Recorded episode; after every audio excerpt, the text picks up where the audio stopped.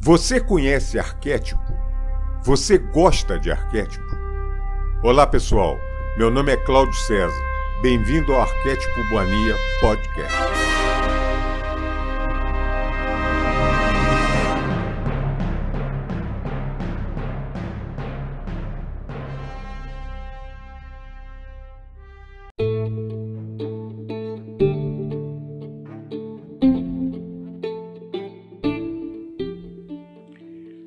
Audiolivro O Caminho Infinito Joel Goldsmith Capítulo 3 O Cristo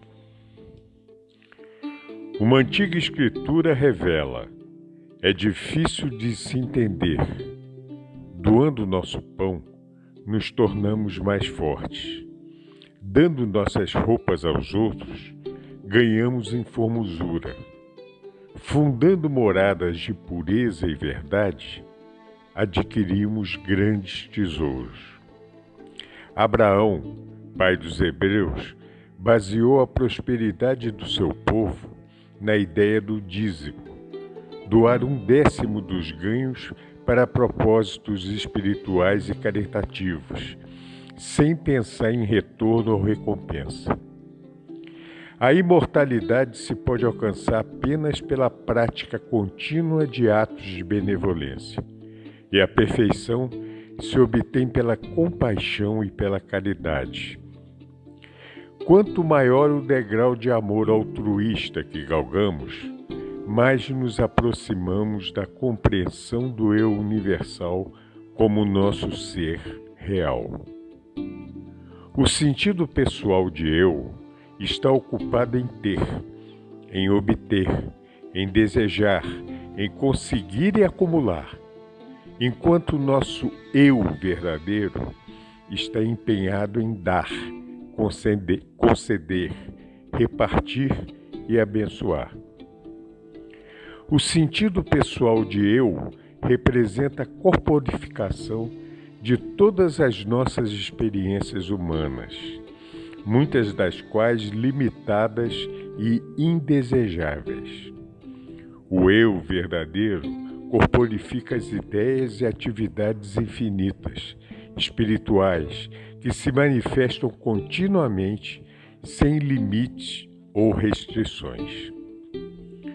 O pequeno eu preocupa-se basicamente com seus problemas pessoais e seus negócios dilatando seus limites para incluir neles seus parentes próximos e seus amigos. O sentido pessoal, muitas vezes, avança além, envolvendo-se em trabalhos caridosos e de assistência comunitária. Mas quando analisamos seus motivos, percebemos tratar-se de ação governada pelo próprio sentido pessoal. O eu verdadeiro alimenta sua vida do centro do seu próprio ser, abençoando todos os que dele se aproximam. É reconhecido pelo seu altruísmo e desinteresse, por não buscar o reconhecimento, a recompensa ou qualquer engrandecimento pessoal. Não se trata de uma entidade sem vigor ou de um boneco que possa ser manipulado pelos mortais de fato, não pode nunca ser visto nem compreendido pelos mortais. Recordo-me de dois belos exemplos que, em quadros comoventes, revelam as diferenças entre o pequeno eu pessoal e o eu imortal. Siddhartha, que abandonado o lar e a família em busca da verdade, recebeu por fim a iluminação, tornando-se o Buda, o iluminado, ou poderíamos dizer, o Cristo do seu tempo. Seu pai, grande rei, sentindo a morte se aproximar e desejando rever, rever o filho, mandou procurá-lo, pedindo que retornasse. Ao rever o filho, percebeu que o perdera, em sentido pessoal de pai e filho, mas a si mesmo tentou reconquistá-lo. Disse o rei: Eu te daria meu reino mas se o fizesse, teria para ti o mesmo valor da cinza. Buda respondeu-lhe: Sei que o coração do rei transborda de amor, mas deixe que os laços do amor que te prende ao filho que perdestes enlacem igualmente todos os teus súditos. Assim, em lugar de Siddhartha, receberás algo muito maior. Receberás o iluminado, o mestre da verdade, o pregador da retidão e ainda a paz de Deus em teu coração. O outro exemplo diz respeito ao grande mestre. E falando ainda à multidão, estavam fora da estavam fora sua mãe e seus irmãos que desejavam falar-lhe. E disse-lhe alguém: Eis que estão lá fora tua mãe e teus irmãos querendo te falar. Mas ele respondeu àquele que o chamara: Quem é minha mãe? E quem são meus irmãos? E abrindo seus braços, apontando seus discípulos, disse: Pois qualquer um que faça a vontade do meu Pai que está no céu, este é minha mãe, minha irmã e meu irmão. À medida que nos tomamos espiritualmente iluminados, somos procurados por aqueles que buscam se libertar de diversas formas de trevas materiais, da doença, do pecado, do medo, da limitação, da agitação e da ignorância. E nós podemos defrontar essas necessidades impersonalizando tanto bem como mal e compreendendo que a harmonia é uma atividade e uma qualidade da alma que se expressa universal e individualmente. Na meditação ou comunhão, nos tornamos receptivos à verdade que se desdobra dentro de nós. E a isso nós chamamos de oração. Nosso orar não deve ter ligação com o chamado paciente. De fato, a oração não é um processo, uma combinação de palavras ou pensamentos, de colocações, de declarações, de afirmações ou de negações. A oração é um estado de consciência no qual experimentamos a percepção da harmonia da perfeição, da unidade, da alegria, da paz e do domínio. Com frequência, a meditação ou comunhão traz ao indivíduo alguma verdade específica, e essa verdade aparece extremamente como fruto de sua própria conscientização do ser real. Foi revelado vezes incontáveis que o talento, habilidade, educação e a experiência de cada indivíduo são de fato a consciência que se desdobra em caminhos individuais, como artista, músico, vendedor, homem de negócios ou ator. Segue-se disso que a consciência, que, que expressa a si mesma, nunca está sem oportunidade, reconhecimento e aceitação. Assim, não pode haver dom sem reconhecimento, um talento ou habilidade sem expressão, um esforço sem recompensa, uma vez que todos os esforços e ações são consciência expressando suas infinitas capacidades e possibilidades. A percepção consciente dessa verdade fará dispersar a ilusão de desemprego, a falta de recompensa ou de reconhecimento. Contudo, guarde isso muito bem. A repetição dessas palavras sem uma parcela de sentimento da verdade que encerram será como nuvens sem chuva. Vãs repetições, nada. Dessa mesma maneira, já foi revelado que é apenas uma vida e que essa única vida nunca está sujeita ao perigo de doença, de acidente ou morte. Essa vida é a vida do ser individual. Nunca é necessário tratar diretamente uma pessoa ou um animal, mas estar sempre alerta para nunca aceitar a ideia ou sugestão de qualquer outra presença, poder ou atividade que não a única vida, a única lei, a única alma. O viver constantemente nessa consciência do bem, da harmonia, dissipará to toda a ilusão dos sentidos, quer se manifeste como pessoa doente ou pecadora. O simples declarar ou afirmar constante dessa verdade nos seria de bem pouca valia, enquanto sua conscientização ou sentimento se, no, se nos manifestará como cura, como modificação, como renovação e até mesmo como ressurreição. Recentemente, escrevi um amigo por ocasião de seu aniversário e, que, e creio que ele gostaria que eu compartilhasse com vocês as ideias que me ocorreram no caso. Quanto aos votos de aniversário, eu apenas gostaria que não tivesse qualquer aniversário, de modo que se lhe tornasse familiar a ideia da continuidade da existência consciente, sem parada ou interrupção, a conscientização do desenvolvimento progressivo. Na verdade, não há interrupção na continuidade da consciência que desenvolve, nem pode a consciência deixar de estar côncia do corpo Assim como você jamais perde a consciência musical ou artística, ou qualquer outra, outro talento que porventura possua.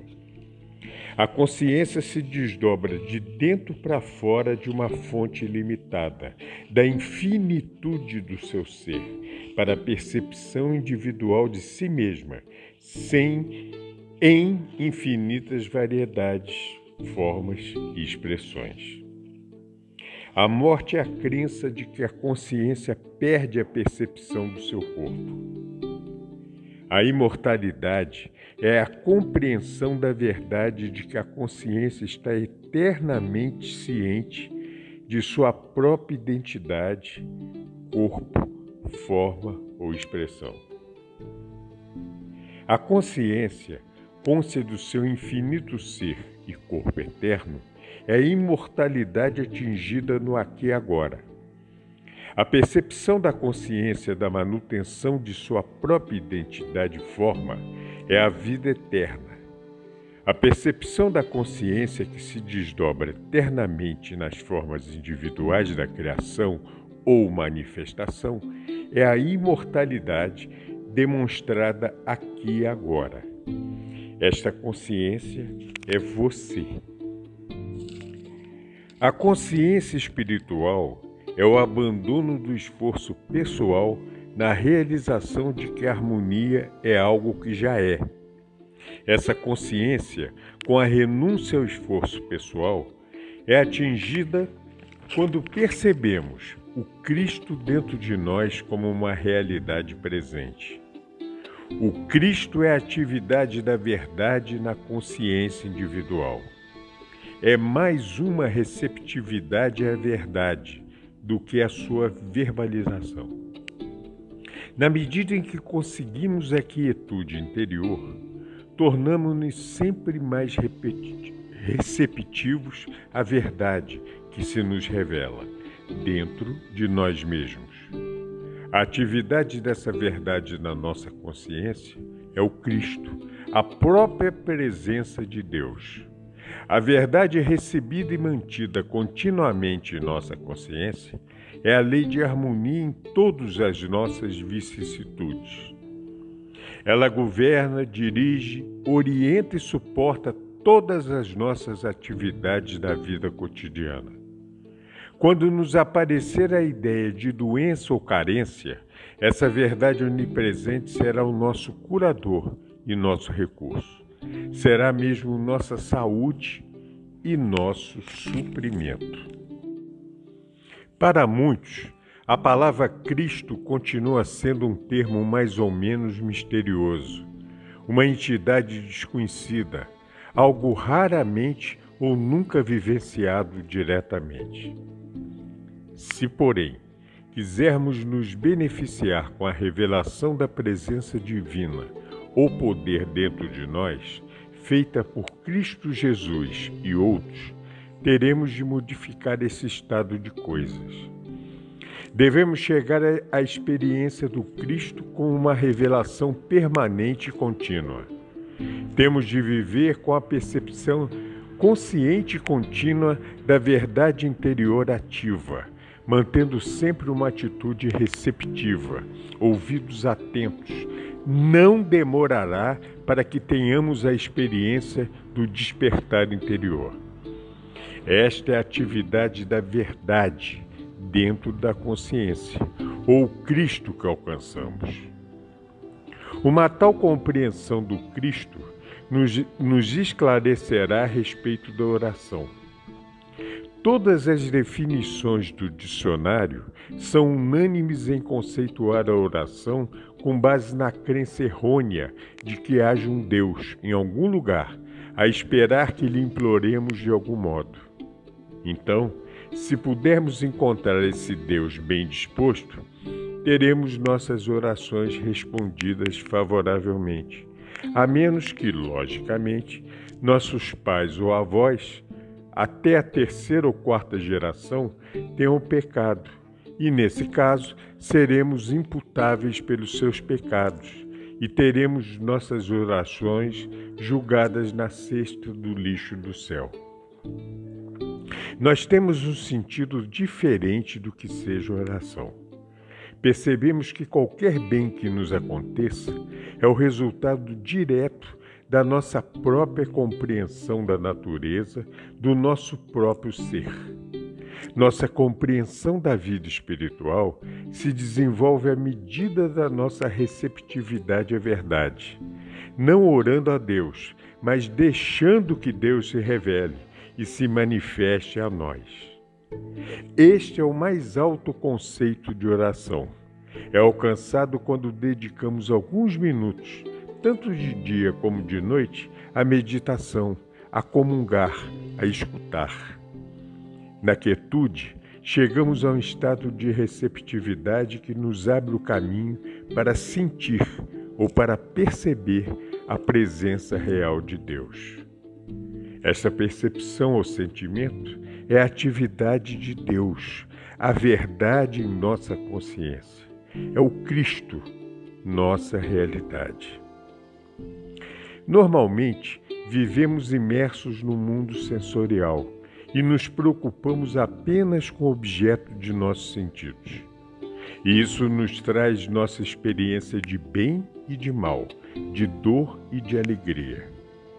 Se nós, através do estudo e da meditação, nos voltarmos mais para o lado mental da vida, veremos que nossos pensamentos se tornam mais elevados e, com isso, teremos melhores condições.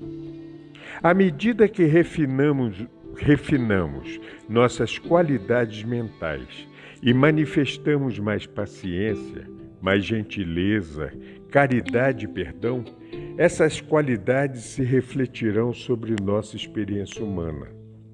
Mas não paremos por aqui. Mais alto que o plano do corpo e da mente está o domínio da alma, o reino de Deus. Aqui encontramos a realidade do nosso ser, nossa natureza divina, não que o corpo e a mente estejam separados ou afastados da alma, apenas que a alma é o recôndito mais profundo do nosso ser. Nos domínios da alma encontramos completa tranquilidade, paz absoluta, harmonia e domínio. Aqui não encontramos nem bem nem mal, nem dor nem prazer, apenas alegria de ser. Estamos no mundo, mas não pertencemos a ele, pois não mais vemos o mundo dos sentidos como, como aparenta ser, mas tendo despertado nosso sentido espiritual. Nós o vemos como ele é, vemos a realidade através das aparências. Até aqui, buscamos nossa felicidade no universo objetivo em pessoas, lugares ou coisas. Agora, porém, através do sentido espiritual, do sentido da alma, o mundo todo tende a nos trazer seus presentes, embora não mais pela busca direta de pessoas ou coisas, mas servindo-se destas como canais. No sentido material, pessoas e coisas são os objetivos, aquilo que desejamos. Através do sentido da alma, nosso bem se desdobra a partir do nosso interior, embora se apresente como pessoas e condições melhoradas. O sentido da alma não nos priva dos amigos, da família e do conforto da existência humana, mas nos dá isso com maior segurança, no nível de consciência mais alto, mais belo e duradouro. Por muitos séculos, a atenção foi focalizada em Jesus Cristo como Salvador do homem, e ao longo desses séculos, o sentido espiritual da vida oscilou entre dois extremos, entre a luz e as trevas. Um mestre do século XVI escreveu: Cristo, Jesus, chamou a si mesmo de luz do mundo, mas completou dizendo que seus discípulos também eram a luz do mundo. Todo cristão em que esteja vivo o Espírito Santo, isto é, os verdadeiros cristãos, são um com o Cristo em Deus e são como Cristo, Jesus. Portanto, eles terão experiências semelhantes e o que o Cristo Jesus fez, eles também farão. Nossa tarefa é a descoberta do Cristo na própria consciência. Reconhecemos com alegria e amor profundo o quanto do Cristo foi alcançado, não só por Jesus, mas por muitos videntes espirituais e profetas de todos os tempos. Nosso coração está cheio de gratidão pela revelação do Cristo para tantos homens e mulheres de nossos dias. E olhamos agora para frente, para a realização do Cristo em nossa própria consciência. O reino de Deus está em vós, e aquele que o procura fora de si mesmo nunca o encontrará.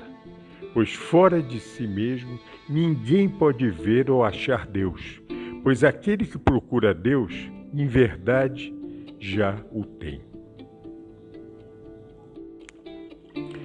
Temos de compreender a palavra consciência, pois só podemos comprovar aquilo de que estamos conscientes. Como estamos em termos de consciência? Somos ainda mortais? Ou já renunciamos à nossa individualidade material e reconhecemos ser o Cristo a plenitude, a presença de Deus. Algum dia teremos de abandonar o esforço para tudo conseguir e reconhecer a nós mesmos como sendo o eterno doador em ação. Temos de alimentar 5 mil pessoas sem ter a preocupação de onde virá o alimento. A multidão pode ser alimentada pela nossa cristicidade e onde estaria, pois, a carência, a não ser na crença de que somos apenas humanos? Temos de nos livrar dessa crença e proclamar nossa verdadeira identidade.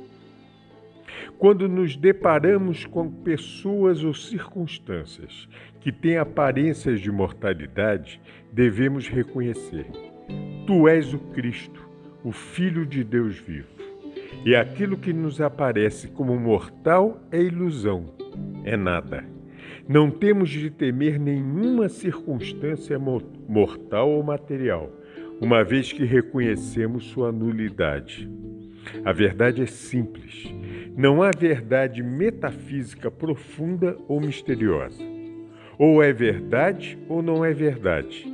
E não pode haver verdade profunda ou superficial, nem pode haver diversos graus de verdade. Para a verdade ser verdade, deve ser verdade absoluta.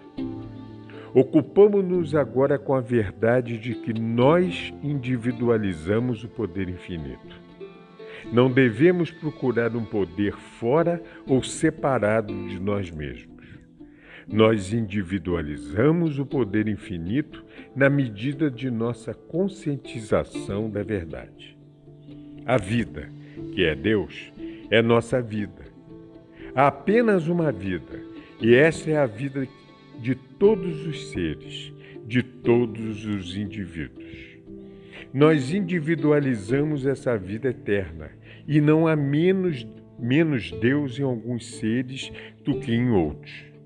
E essa vida em todos é sem doença e imortal. Nossa consciência dessa verdade é a influência curadora dentro de nós. Existe apenas uma consciência, Deus. E nós se individualiza essa consciência onipotente onipresente. Por isso, nossa consciência é o socorro sempre presente em qualquer circunstância.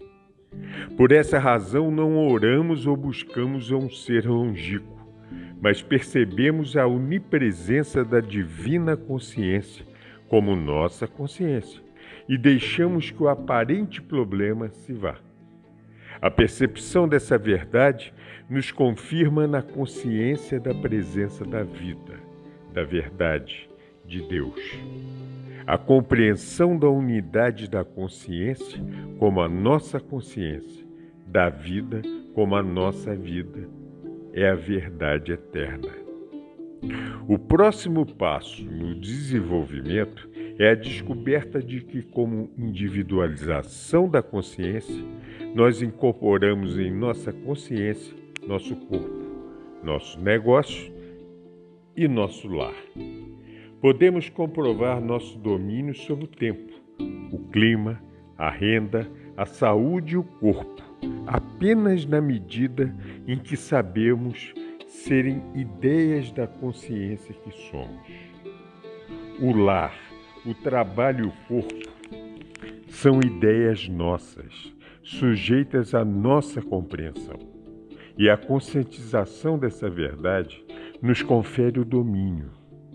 Isso não nos exalta como seres humanos, nem nos torna divinos. Isto varre de nós a natureza humana e revela nossa divindade. Podemos medir nosso desenvolvimento espiritual observando se estamos ou não tentando melhorar uma condição física. Temos de lembrar que a vida orgânica do homem, do animal ou da planta não é a vida, Deus, e sim conceitos humanos e limitados da vida real. Assim, qualquer tentativa de curar, mudar ou corrigir o universo físico é uma evidência de que não temos desenvolvido suficiente a consciência espiritual. A Cristo consciência reconhece que toda a vida é Deus, mas percebe que aquilo que nos aparece como visão ou som materiais não é a vida, mas mera ilusão ou um falso sentido de existência. A consciência espiritual distingue a vida que é real. Já que não podemos resolver um problema em seu próprio nível, temos de subir além das aparências para trazer às claras a harmonia do ser. Aquilo que recai sobre os cinco sentidos não é a realidade das coisas. Assim não podemos julgá-las nesse nível. Deixando de lado as aparências, damos as costas ao quadro que se apresenta aos nossos sentidos e começamos a ter consciência da realidade, daquilo que é eterno. Fim do capítulo 3. Muito obrigado a todos vocês e os convido a nos visitar no site www.arquetipomania.com.br. Tem vários podcasts e alguns audiolivros. Muito obrigado a todos. Fiquem bem com Deus. Namastê.